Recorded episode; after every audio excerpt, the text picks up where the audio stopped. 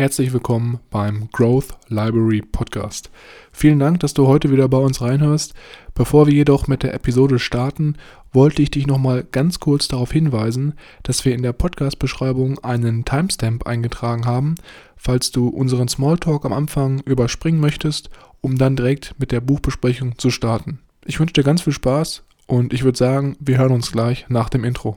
Leerzeiten effektiv nutzen mit dem Growth Library Podcast, deiner persönlichen Bücherdatenbank. Ich begrüße euch herzlich und gebe nun weiter an meine beiden Powerleser, Milan und Mischa.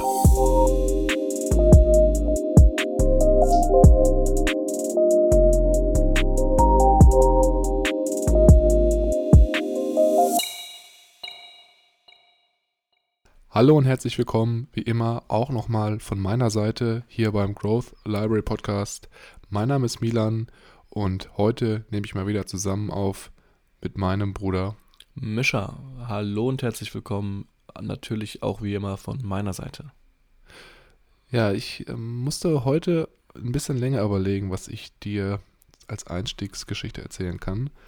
Und mir ist dann was sehr, sehr ein sehr, sehr interessantes Erlebnis von letzter Woche in den Kopf geraten. Und zwar weißt du ja auch, dass ich ja jetzt seit schon seit so zwei Jahren, anderthalb Jahren wieder so ein bisschen das Laufen für mich entdeckt habe. Mhm. Und ganz gern mal so zwei bis dreimal die Woche auch dann, ja, zum, zum Laufen gehe, ein bisschen Sport mache. Und ich habe zu meinem Geburtstag, hatte ich ja ähm, einen Gutschein bekommen für für Laufschuhe, weil meine Laufschuhe auch schon so ein bisschen in die Jahre gekommen sind. Und bin dann letzten Samstag in einen Laufladen gegangen. Also dieser Gutschein war für diesen Laufladen wirklich ja. ganz speziell. Ich weiß nicht, habe ich davon schon erzählt eigentlich? Ich weiß, dass äh, du den Gutschein zu, bekommen hattest, zum Geburtstag, glaube ich, war es ja. Aber dass du jetzt endlich äh, den eingelöst hast und neue Laufschuhe bekommen hast, äh, davon weiß ich nicht. Ich glaube, du hattest auch gesagt, dass du sogar schon wüsstest, welche Schuhe du gerne haben wolltest. Ja, du nimmst jetzt schon wieder ein bisschen zu viel weg von der Story. Also noch habe ich ja gar nicht erzählt, ob ich überhaupt Laufschuhe gekauft habe. Ja, genau. Deswegen bin ich gespannt, äh, ob du äh, da fündig geworden bist in dem Laden. Ja, im Endeffekt, äh, um die Geschichte jetzt weiterzuführen, war es dann so, ich bin natürlich da hingegangen, hatte schon mir online die Modelle ausgeschaut und auch geguckt, was mir gefallen hat, weil ja, ich will ja auch, habe mich schon ein bisschen vorinformiert und bin eben ins Geschäft gekommen. Und es war natürlich dann so, dass das, was ich mir ausgesucht hatte, im Endeffekt dann Laufschuhe waren für nur, den, nur für den Wettkampf oder auch für wirklich Leute, die, die, die äh, richtig so also richtig Marathon professionell laufen im Endeffekt. Mhm. Also genau der perfekte Mensch für dich. Genau, genau die, die perfekte Mensch für mich, weil im Endeffekt waren das auch dann so Schuhe, die so eine Carbon-Einlage ähm, hatte, hatten. Ja, die das dann, brauchst du auf jeden Fall, Milan ich meine, ich habe da jetzt nicht so genau geguckt, als ich die ausgesucht hatte online. Mhm. So, jedenfalls war ich dann in dem Laden und habe dann der Dame erklärt, was ich gerne haben wollen, wollte. Ne? Also mhm. wusste zu dem Zeitpunkt noch nicht, dass das nicht so die richtigen Schuhe sind für mich. Und ähm, ja, so anhand der Reaktion der Frau hat man schon direkt gemerkt, dass sie sich dachte, was ist das für ein Volltrottel? Weil ich auch jetzt nicht so aussah wie so der typische Kunde, der in diesen Laufladen reinkommt, ne, man muss ja auch mhm. dazu sagen, ich bin schon, ja, ich habe jetzt nicht so eine klassische Läuferstatur, würde ich jetzt mal sagen. Ne?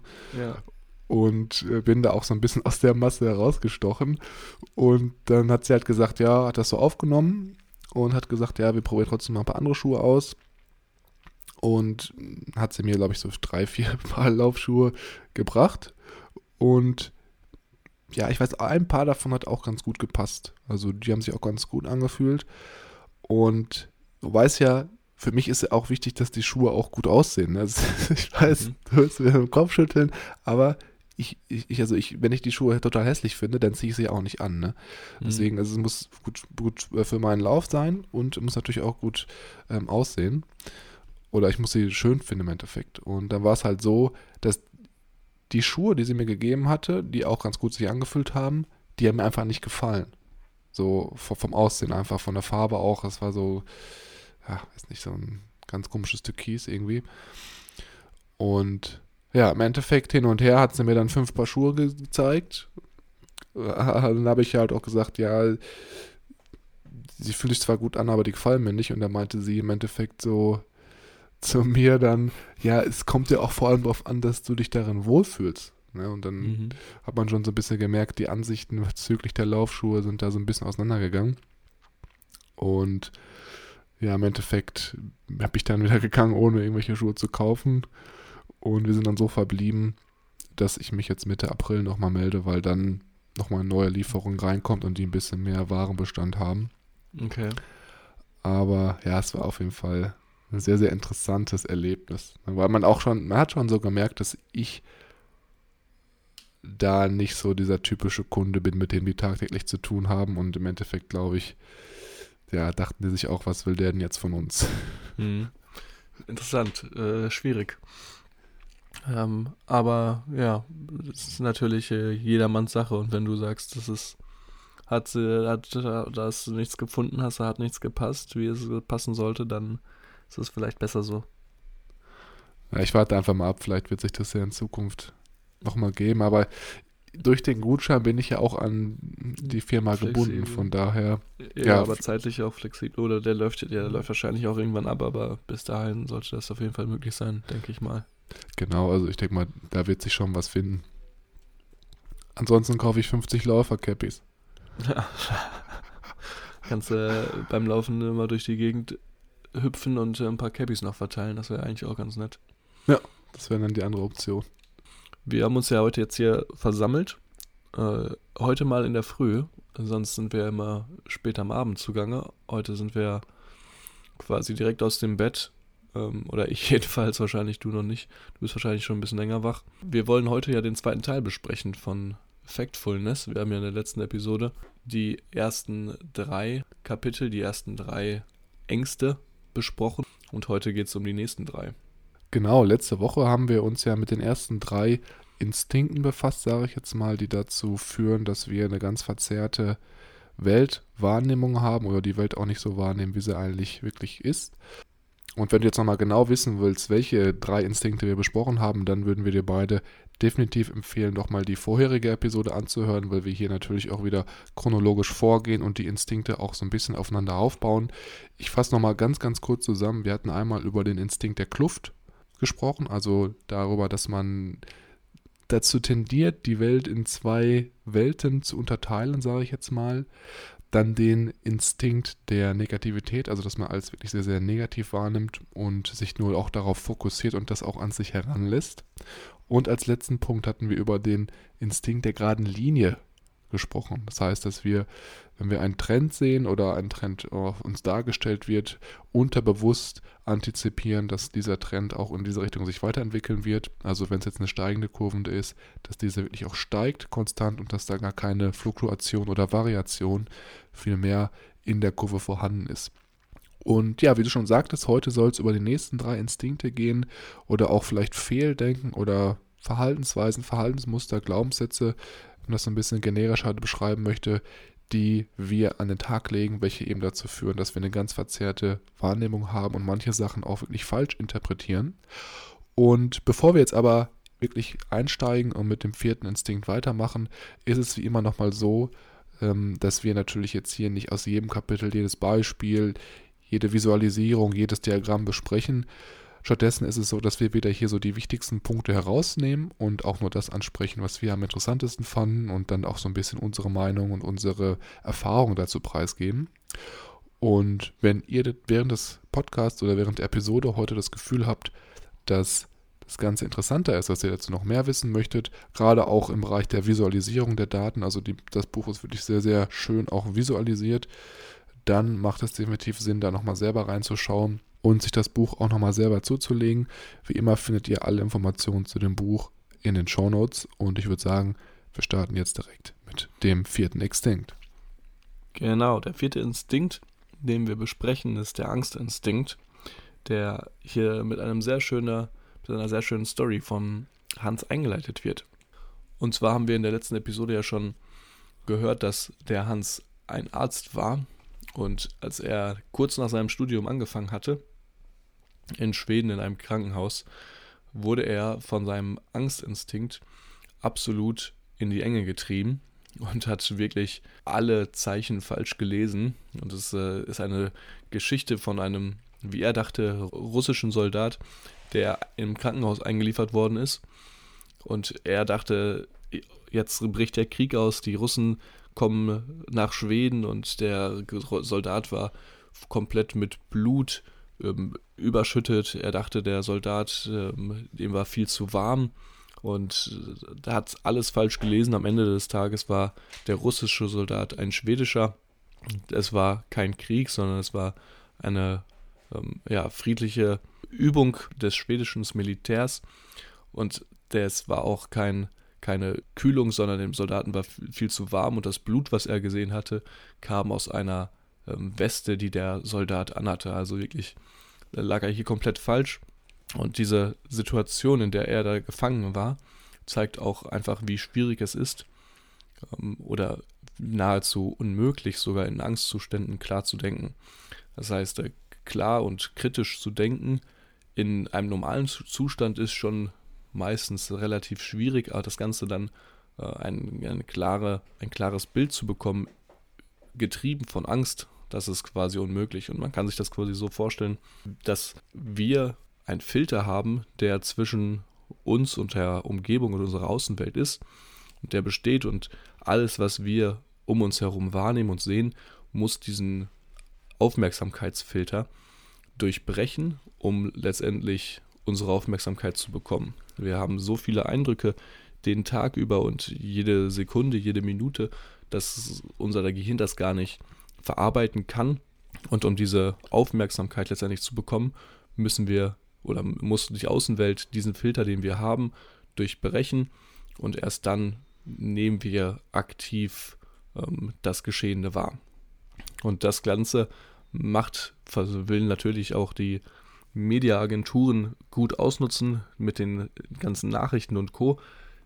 Die wollen natürlich keine Zeit verlieren und uns irgendwelche Stories erzählen, die unseren Filter, diesen unseren Aufmerksamkeitsfilter nicht durchbrechen. Natürlich äh, zeigen die uns die verrücktesten und ausgefallensten, dramatischsten Situationen und Ereignisse am Tag, um unsere Aufmerksamkeit zu bekommen. Andererseits würden wir uns gelangweilt fühlen und wahrscheinlich die, den Sender wechseln oder abschalten. Dieser Angstinstinkt, der jetzt hier genutzt wird, den kann man unterteilen eigentlich in drei große Bereiche. Es gibt einmal die Angst vor physischem Schmerz, also die Angst vor scharfen Objekten, vor Tieren, vor Krafteinwirkungen, auch ausgewirkt durch andere Personen.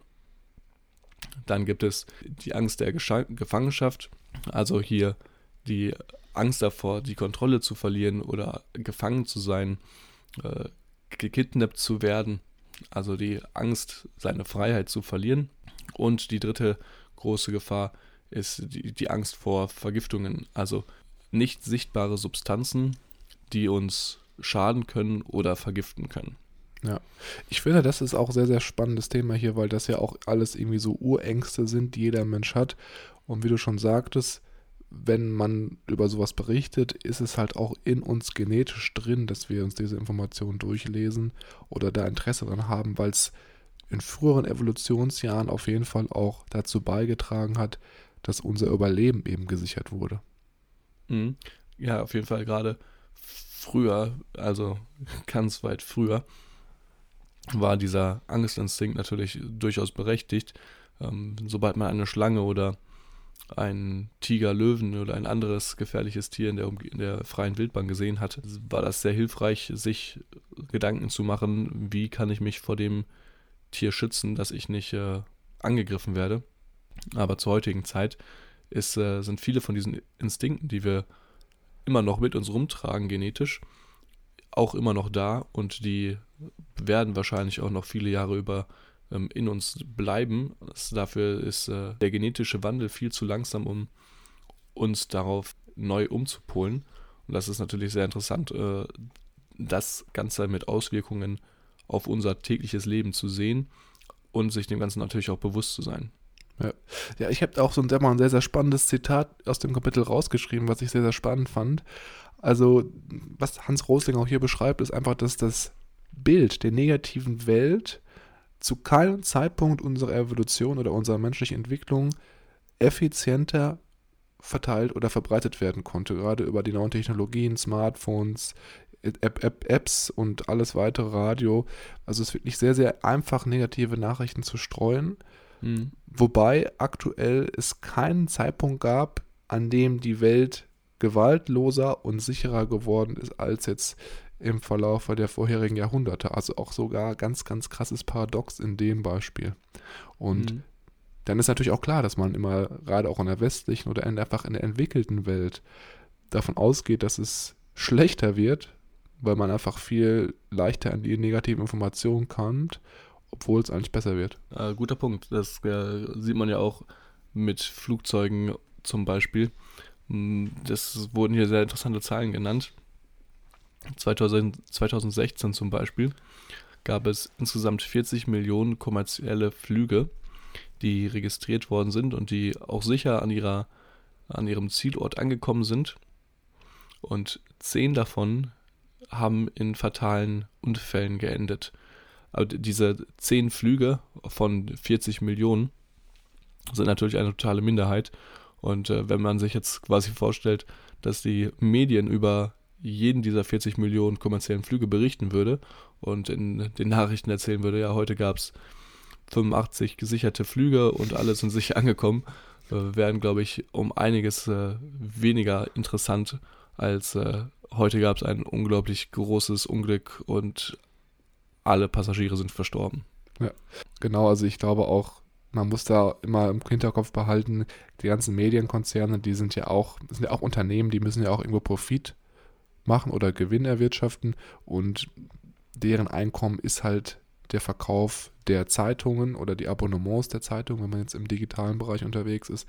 Und es verkauft sich natürlich immer besser, wenn man negative Schlagzeilen hat, von Katastrophen berichtet oder einfach Informationen auch in diesen Medien beinhaltet, bei denen der Betrachter das Gefühl hat, wenn er das jetzt nicht kauft oder sich damit nicht auseinandersetzt, etwas zu verpassen oder sein Leben bedroht ist oder ähnliches oder ähnliches.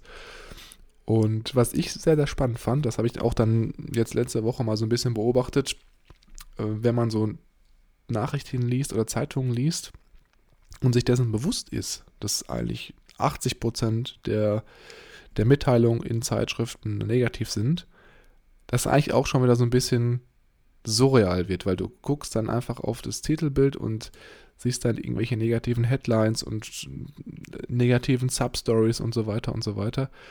Und man kann es eigentlich gar nicht mehr so richtig ernst nehmen, weil du halt weißt, ja, die müssen einfach das so ein bisschen auch überzehren, überstrapazieren, um die Absatzzahlen zu steigen.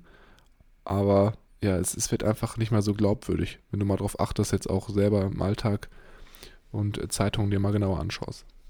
Ja, ist natürlich jetzt unabhängig davon, wem das alles passiert. Also wir versuchen jetzt hier nicht für Gewalttaten oder ähm, große Unglücke zu verharmlosen.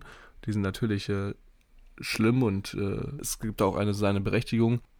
Man sollte dabei auch immer auf seine eigene Gesundheit gucken und schauen, dass man nicht zu sehr von all den negativen und äh, angstgetriebenen Medien, die man im Alltag so mitbekommt, sich zu stark lenken lässt. Genau, das ist ein wichtiger Punkt. Du musst ja immer schauen, was du an dich heranlässt in dem Fall. Ne? Und mhm. jede negative Information, ob es jetzt äh, digital ist oder über Printmedien, die du aufnimmst, die, fahr, die setzt sich ja auch irgendwo unterm Unterbewusstsein fest. Ne? Und ich meine, wenn du jetzt in den Nachrichten liest, dass vielleicht in Südamerika oder in Afrika, dass da ja eine Hungersnot ausbricht oder ähnliches, natürlich ist das schlimm. Ne? Das will ich auch gar nicht hier relativieren. Aber als einzelne Person ist es halt auch immer da schwierig, einen Wirkungsgrad an den Tag zu legen, der da die Situation verbessert. Mhm. Und deswegen muss man immer so ein bisschen auch da differenzieren, glaube ich, und schauen, dass man der sich nicht von allem so sehr, sehr mega beeinflussen lässt. Mhm. Ähm, den vorletzten Punkt, den ich hier noch anbringen möchte, ist eigentlich der, dass es in eigentlich all den Bereichen, die unseren Angstinstinkt groß äh, triggern, groß auslösen, es positive Entwicklungen gibt, also positive im Sinne von, es verringert sich die Zahl der Auftritte. zum Beispiel in Kriegen und in ähm, Vergiftungen. Das einzige, äh, der einzige Bereich, in dem es hier einen kleinen negativen Trend gibt, ist Terrorismus, der in den vergangenen Jahren laut Hans etwas ja, höher gestiegen ist oder stagniert. Wobei auch hier das Ganze in Relation betrachtet, Terrorismus nur für 0,05 Prozent aller Tote ähm, aufkommt. Also sehr, sehr gering.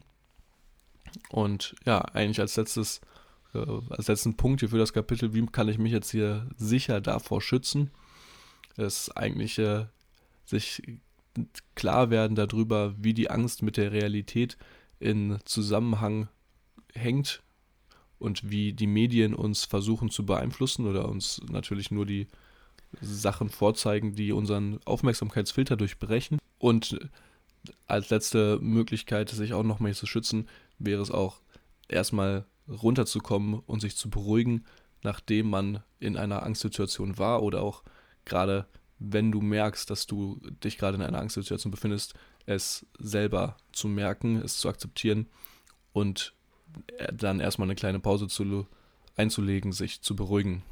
Sprich, unser lieber Freund Hans in seiner Situation, wo er einen neuen Patienten im Krankenhaus bekommen hat, sich erstmal kurz in sich zu gehen, ein, zweimal tief durchatmen und dann weiterzumachen.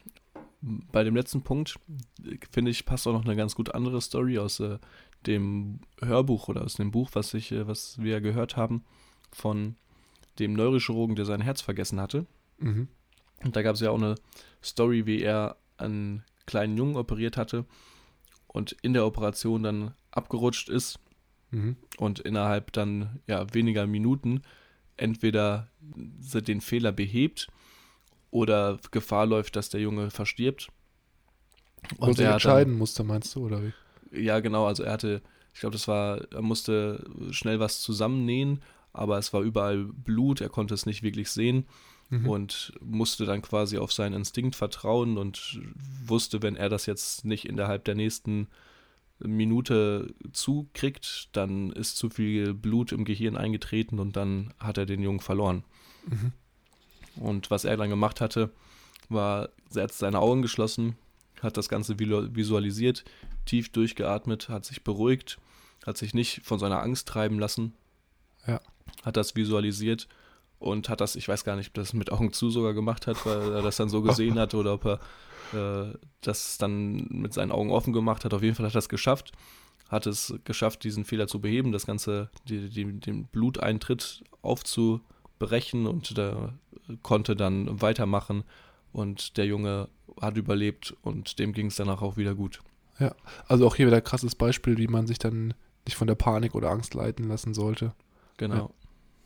Ja, spannend. Ich denke, wir haben jetzt schon einiges über den Instinkt der Angst äh, gesprochen. Ich glaube, wir machen mal weiter mit dem nächsten Instinkt, der auch meiner Meinung nach sehr, sehr interessant ist und auch wichtig, vor allem in der heutigen Zeit. Und zwar geht es nämlich jetzt hier um den Instinkt der Dimension. Und hier möchte ich auch wieder ganz kurz mit einer Story einleiten. Wir, wir, kennen das ja auch von anderen Autoren, die Kapitel ganz gerne mit einer Geschichte aus ihrem eigenen Leben oder irgendwelchen anderen äh, Lebenswerken einleiten, einfach aus dem Grund, weil das Ganze dann veranschaulicher, veranschaulichender ist. Und hier geht es wieder auch um Hans Rosling selbst und auch wieder um eine Geschichte äh, seiner Jahre als Arzt oder als Doktor vielmehr ich weiß nicht, der hat da, glaube ich, so ein Fable für, da seine, seine ärztlichen Tätigkeiten als Beispiele anzubringen. Und zwar geht es nämlich hier um eine Geschichte, die in Mosambik stattgefunden hat, in all seinen Anfangsjahren als Arzt in den 1980ern. Und zwar hat er da in einem Kinderkrankenhaus gearbeitet. Und es war halt so, er hat da, glaube ich, mehrere Jahre dann schon gearbeitet gehabt und eines Tages hat ihn ein Freund besucht, also ein befreundeter Arzt, und es war halt zu dem Zeitpunkt so, dass die Kindersterblichkeitsrate in Mosambik wirklich sehr, sehr hoch war. Das heißt, pro Jahr sind ungefähr 3900 Kinder in der Region, in die er zu versorgen hatte, ähm, an, an Kindersterblichkeit halt gestorben, an Krankheiten, die halt durch irgendwelche Infektionen, gerade durch unsauberes Trinkwasser oder einfach generelle sanitäre ähm, Zustände hervorgerufen wurden, gestorben sind. Und es war dann eben so, dass zu einem Zeitpunkt ein, wieder ein Kind einge, ausgewiesen wurde, das halt auch wirklich sehr, sehr krass unterernährt war, sich nicht selber ernähren konnte oder von der Mutter nicht ernährt werden konnte. Und Hans Rosling in dem Fall einfach dann im Vergleich zur westlichen Welt für dieses Kind eine sehr simple Methode zur Behandlung dieser, dieser Krankheit angewendet hat. Also einfach so eine Art, ich weiß gar nicht, Ernährungsschlauch oder wie man es auch immer nennt, ähm, damit das Kind halt Nahrung aufnehmen konnte. Und der Freund, der halt dann zu Besuch war, war dann wirklich sehr, sehr entsetzt, weil er halt im Vergleich zu westlichen Standards direkt eine Infusion gelegt hätte bei dem Kind, was eben dann dazu geführt hätte, dass auf jeden Fall hier auch viel, viel effektiver diese Krankheit ja behandelt werden konnte. Und hier gab es dann auch längeren Konflikt zwischen beiden Ärzten, weil eben aus dem Sicht des westlichen Arztes oder des Freundes, der zu Besuch war, die Behandlung nicht ähm, ordnungsgemäß durchgeführt wurde. Und es ist jetzt auch eine Story, die sich ein bisschen weiter in dem Buch ausbreitet. Ähm, wenn man das Ganze jetzt mal zusammenfasst, ist es so, dass Hans Rosing dann hier beschreibt, dass er in seinem Krankenhaus pro Jahr ungefähr 52 Kinder hatte, die an Kindersterblichkeit oder halt in jungen Jahren gestorben sind. Aber in der Region 3900. Das heißt, im Endeffekt hat er nur so einen Bruchteil von diesen sterbenden Kindern in seinem Krankenhaus gesehen und hat eigentlich diesen ganzen großen Kosmos der ganzen Kinder, die halt in der Region versterben, nicht wahrgenommen. Ich weiß, es ist jetzt sehr, sehr krasses, dramatisches Thema, aber es wird halt hier gerade in diesem Dimensionskapitel von Hans Rosling wirklich nochmal sehr individuell angesprochen. Und was jetzt eigentlich diese Aussage ist, dass man hier eine sehr, sehr verzerrte Wahrnehmung hatte, weil aus seiner Aussage oder seiner Meinung nach war es dann so, dass es einfach sehr ineffizient gewesen wäre oder sehr unverantwortlich vor allem auch, seine Ressourcen komplett auf diese 52 Kinder, welche im Krankenhaus versterben, zu legen, weil natürlich dann diese ganzen 3900 sterbenden Kinder, die aus der Region kommen, komplett vernachlässigt hattest.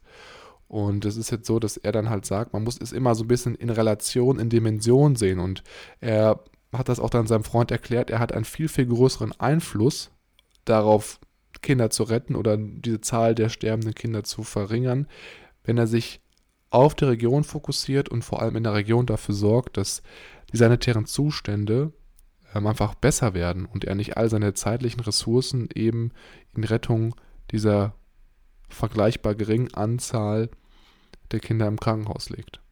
Sehr radikal natürlich auch hier das Beispiel, nicht seinen kompletten Fokus auf die 53 Kinder zu legen, sondern auch im Kopf zu haben, dass es noch 3847 andere Kinder gibt. Aber es ist natürlich absolut richtig. Also er sieht hier wirklich nur einen Mini-Bruchteil von der großen, vom großen Bild. Mhm, mhm, genau, richtig. Und das ist halt auch so ein bisschen was, was uns häufig im Alltag passiert, dass man einfach gerade auf die Sachen, die so im Fokus liegen, dass man die in Relation zum Großen und Ganzen einfach falsch einschätzt und falsch sieht. Und das ist eben auch das, was er hier in dem Kapitel anspricht. Also wie können wir uns auch vor diesem, vor diesem Fehldenken oder vor dieser falschen Vergleichbarkeit, wie können wir uns davor schützen? Und eines der einfachsten Mittel ist einfach, dass er sagt, dass man vergleichen sollte, Zahlen vergleichen. Ne? Also wie wir gerade schon das angeteasert haben, dass ähm, im Krankenhaus wirklich nur ein Bruchteil von diesem ganzen großen ähm, wirklich ans Tageslicht kommt für ihn. Ne? Also ganz viele Sterberaten auch außerhalb seiner seiner Wahrnehmung passieren und deswegen er das vielleicht auch dann falsch gewichten könnte oder vor allem der Freund auch das sehr, sehr falsch gewichtet hat. Und wenn wir uns gerade auch nochmal jetzt bei diesem Thema der Kindersterblichkeit bleiben, wenn ich dir jetzt sage, dass 2016 4,2 Millionen Kinder weltweit gestorben sind, dann ist das natürlich erstmal eine sehr, sehr krasse Zahl und man denkt sich, oh, wie schlimm. Aber wenn du jetzt in der Vergangenheit äh, das Zahlen anschaust, zum Beispiel 1950, da sind in einem Jahr 14,4 Millionen Kinder verstorben. Dann ist natürlich jetzt der Vergleich schon wieder ganz anders, ne? Weil jetzt ist natürlich nur, wow, nur noch ein Drittel. Also es ist, geht, wird besser, es wird immer besser. Klar, es ist immer noch eine sehr große Zahl, es ist sehr, sehr schlimm, aber im Vergleich zu vor 60, 66 Jahren sinkt die Kurve. Und das ist eben das, was man hier auch im Hinterkopf behalten sollte. Und dann nochmal ein anderer Punkt, den ich auch spannend fand, gerade dem Bereich der Vergleichbarkeit der Dimensionen. Da war es dann auch so, dass in Schweden in einem Jahr ein Mensch von einem, also ein Familienvater, ähm, auf der Jagd von einem Bären getötet wurde. Und am gleichen Tag aber auch eine Frau von ihrem Ex-Freund äh, mit einer Axt erschlagen wurde. Ich weiß nicht, warum hier immer so radikale Beispiele an den Tag gelegt werden, aber Hans Rosling hat da anscheinend so ein Faible für gehabt. Jedenfalls ist es so, dass an diesem Tag dann dieser Unfall oder diese Attacke, diese tödliche Attacke des Bären in allen Medien sehr, sehr krass aufgeblasen wurde, sehr, sehr krass gehypt wurde und das wirklich überall präsent war. Wohingegen der Mord an der Ex-Freundin komplett aus dem Fokus verloren wurde. Und was auch jetzt wieder hier sehr krass ist, dass einfach dieser, dieser tödliche Unfall oder dieser tödliche Angriff des Bären einmal in einem Jahrhundert passiert in Schweden. Aber tödliche Konflikte zwischen Ex-Partnern oder Ex-Lebensgefährten alle 30 Tage passieren. Das heißt also hier auch wieder ganz verzerrte Dimensionen der Wahrnehmung und der Fakten, dass eigentlich die Sache, die wirklich wesentlich präsenter ist, komplett in Vergessenheit gerät und das, was eigentlich fast nie passiert, künstlich aufgeblasen wurde, weil es eben vielleicht auch mal was anderes ist, was Besonderes und die Leute jetzt auf einmal denken, dass es für sie auch wirklich ein höheres Risiko gibt, obwohl es eigentlich gar nicht der Fall ist. Und unter anderem wird ja auch noch hier in dem Kapitel eine Regel genannt, die äh, war ja, glaube ich, auch für dich noch ganz neu, oder? Welche Regel? Die 80-20-Regel, die hier angesprochen wird. Ach so. Die Regel, die haben wir ja auch jetzt schon öfters äh, in Büchern gehört. Die, das Paetro-Prinzip findet hier auch äh, ihren Platz in dem Sinne von, äh, dass man die Aufgaben, die man hat, vergleichen sollte und schauen sollte, was sind die wirklich wichtigen Aufgaben, auf welche sollte ich mich zuerst fokussieren, welche haben, haben einen, einen höheren Reward, ein höheres Erfolgsgehalt, einen höheren Erfolgsgehalt für mich und diese dann danach abbauen. Die magische Allzweckwaffe, die wir nutzen können, um unseren Size und unseren Größeneffekt aufzuhalten oder in, zurück in die Schranken zu weisen, sage ich mal, ist äh, das Teilen von Nummern. Also das, die klassische mathematische Operation, die man in der Grundschule kennenlernt, glaube ich, ist es. Mhm. Und da habe ich ja eine, ein kleines Quiz für dich, Milan. Das ja. geht so ein bisschen in Richtung Gerechtigkeit. Und zwar würde ich jetzt meinen CO2 Ausstoß mit dem von dir und deinen 15, 20 Freunden, die du dir aussuchen kannst, äh, vergleichen. Wäre mhm. das gerecht? Also ist ja, ist ja eigentlich in Ordnung, oder? Das ist ja eigentlich der Standard heutzutage. Genau, ist ja eigentlich recht fair. Das äh, ist ein verrücktes Beispiel, da wird natürlich keiner auf die Idee kommen, einen Vergleich von 1 zu 20 zu machen hier. Aber es ist nichts anderes, äh, was wir eigentlich tun. Das ist pro Person der Ausstoß, der hier betrachtet wird. Und gerade in, der, in den zwei CO2-Ausstoßen sind ja immer so die großen Bösewichte China und Indien, mhm. die unglaublich viel CO2 ausstoßen. Mhm. Man darf dabei aber nicht vergessen, dass diese Länder das äh, Vierfache an äh, Population beherbergen. Das heißt, wir haben mhm. ja schon darüber gesprochen, dass eigentlich ja Amerika, Europa und Afrika ähm, eine Milliarde Menschen haben und Asien vier Milliarden Einwohner hat. Das heißt, wir vergleichen Länder mit viel größer, mit einer viel größeren Population mit Ländern, die eine viel kleinere Population haben.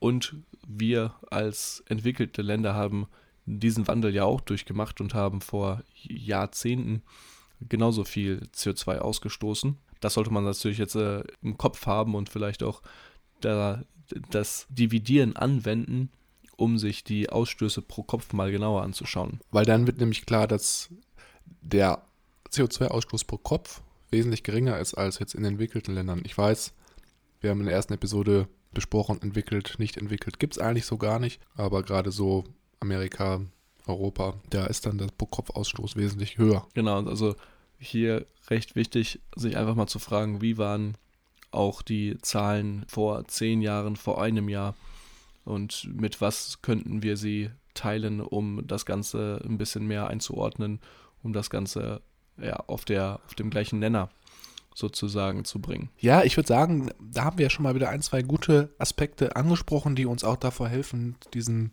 Instinkt der Dimension nicht zum Opfer zu fallen, sondern das wirklich auch kontrollieren zu können dass wir uns nicht wieder von irgendwelchen Zahlen verunsichern lassen, genauso wie von negativen Nachrichten oder Informationen, die in den Medien verbreitet werden.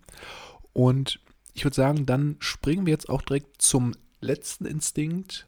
Und zwar ist der letzte Punkt, den wir heute besprechen wollen, der Instinkt der Verallgemeinerung. Was eigentlich hier besprochen wird oder angeteasert wird, ist, dass eigentlich jeder von uns konstant unterbewusst verallgemeinert. Das heißt also, das haben wir auch schon in der ersten Episode wieder besprochen. Hier ein ganz, ganz prägnantes Beispiel ist einfach, dass man verallgemeinert entwickelt und noch zu entwickelnde Länder oder Regionen der Welt, dass man da sagt, ja, es sind Entwicklungsländer, das sind entwickelte Länder und da so ein bisschen auch so dieses Schubladendenken an den Tag legt. Was äh, ich ja sehr interessant fand, war auch, dass der Hans auf der einen Seite sagt, dass es natürlich absolut notwendig ist, für uns Menschen und unsere Gedankenstrukturen in Kategorien oder in Generalisierungen zu denken, als Tool quasi, um die Gedanken zu strukturieren aber es ist auch auf der anderen Seite nicht immer angebracht und führt schnell zu falschen Einsichten und falschen Blickwinkeln auf das tatsächliche Geschehen.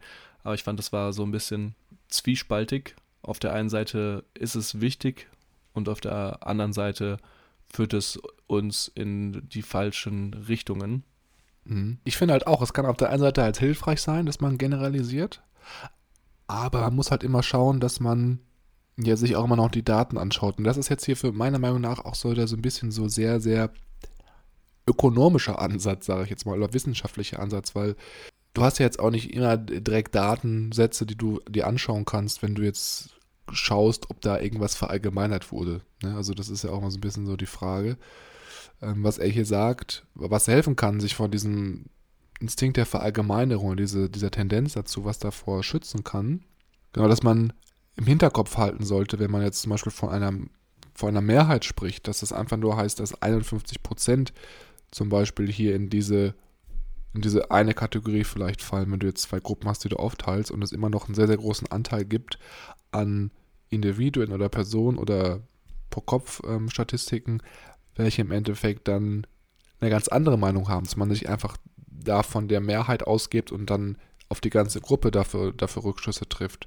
So ein bisschen seine eigenen Kategorien auch ein bisschen zu hinterfragen und vielleicht auch mal davon ausgehen, dass das vielleicht nicht immer die besten Strukturen sind, in denen man denkt und sich dessen bewusst sein und offen zu sein, diese Kategorien auch mal zu hinterfragen und über Bord zu werfen, würde ich sagen. Genau, das ist, glaube ich, das ist der richtige Punkt, dass man einfach, auch wenn man Kategorisierung vorgeben bekommt, diese Kategorisierung selber nochmal hinterfragt. Wie du schon sagtest, genau, dass man guckt, was gibt es vielleicht doch für äh, Gemeinsamkeiten oder Unterschiede zwischen den Gruppen. Also vielleicht sind die Kategorisierungen auch nicht richtig gewählt. Und dass man auch, obwohl sehr, sehr extreme Beispiele genannt werden, dass man sich da dann von diesen Beispielen auf die ganze Gruppe zurückschließt und dann denkt, dass die ganze Gruppe vielleicht Eigenschaften hat, die nur einmal in ein, zwei Individuen der Gruppe auftreten. Ich denke, das ist relativ gut zusammengefasst, wie man ja den Instinkt der Verallgemeinerung so ein bisschen abschmettern kann. Also kurz und knapp zusammengefasst, sich selber mit der Kategorisierung auseinandersetzen und nochmal zu schauen, ob das überhaupt so Sinn macht oder ob man da nicht vielleicht auch Fehler eben in dieser Kategorisierung entdecken kann. Ja, das finde ich fast ganz gut zusammen. Und ich glaube, da würde ich es äh, für heute auch bei belassen. Ja, das äh, unterschreibe ich gerne.